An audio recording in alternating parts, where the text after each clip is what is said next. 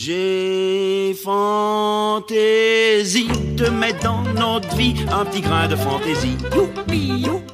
Conserver un grain de fantaisie. En cette période marquée par la Covid-19, la ville et Passion Commerce tenaient à maintenir des animations, respectant bien entendu les contraintes sanitaires en vigueur afin de résister à la morosité ambiante. C'est ce que nous assure Amandine Châtelus, vice-présidente de Passion Commerce. Bah, pour nous, c'est primordial parce que ça veut dire qu'on euh, fait quand même malgré tout rêver un petit peu les petits et les grands, euh, du moins autant qu'il est possible dans les conditions actuelles.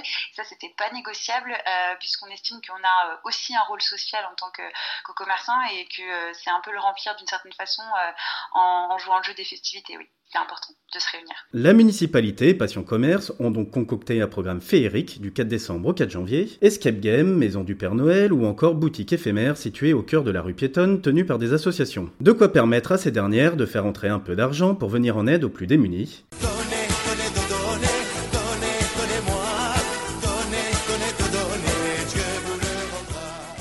C'est ce que nous expliquent Daniel et Marivonne du Secours Populaire qui proposait la vente de jouets. Tout ce que nous avons là, c'est le, restaurant La Maison Blanche de Nivola qui a fait une grande récolte pendant trois semaines, comme le restaurant était fermé. Ils ont ouvert exprès pour nous. Donc tout ça, ça vient tout de, c'est tous les gens qui ont amené chez eux. La mairie nous a laissé ce local pour qu'on puisse vendre tout ça à des bas prix, bien sûr. Mais avec l'argent que nous récoltons, nous allons compléter tout ce qui est alimentaire. Nous allons acheter des produits alimentaires, des produits d'hygiène, tout ça, avec l'argent que nous récoltons. Vu le problème avec, euh, les problèmes avec le Covid-19, euh, voilà, c'est assez difficile actuellement. Donc euh, de 900 personnes en demande de nourriture, on est passé à 2000 quand même. Donc voilà, ça sera un supplément pour, pour acheter de la nourriture voilà, pour les gens dans le besoin. L'avantage, c'est qu'on est rue piétonne et qu'il y a beaucoup de gens qui passent. Donc déjà, ils rentrent vu le prix qu'on donne, qui est vraiment, vous avez pu voir les prix euh, vraiment dérisoires, ben oui, regardez, c'est plein, ils achètent. Hein. Ou encore Marie-Dominique, bénévole à l'association des familles et amis de Delphine Néret et Jean Moulin.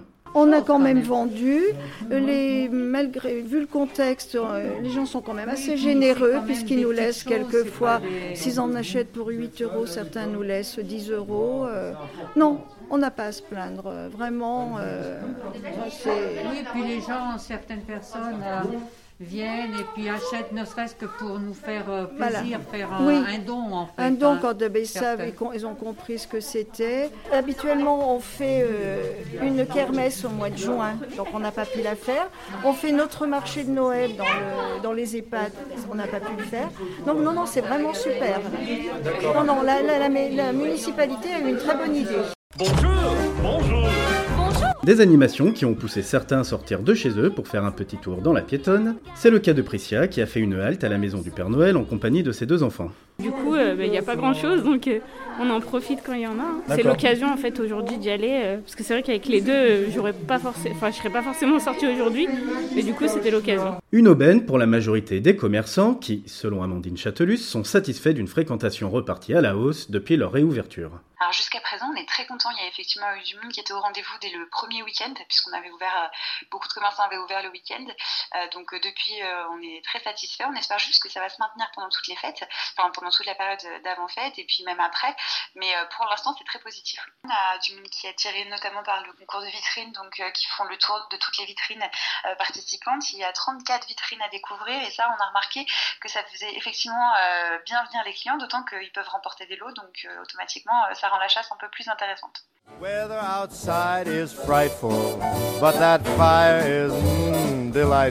Cet épisode est désormais terminé. Vous pouvez maintenant retrouver notre émission Le Micro Local sur Apple et Google Podcast, Spotify, Deezer et toujours sur notre chaîne YouTube Ville de Bourgoin-Jailleux.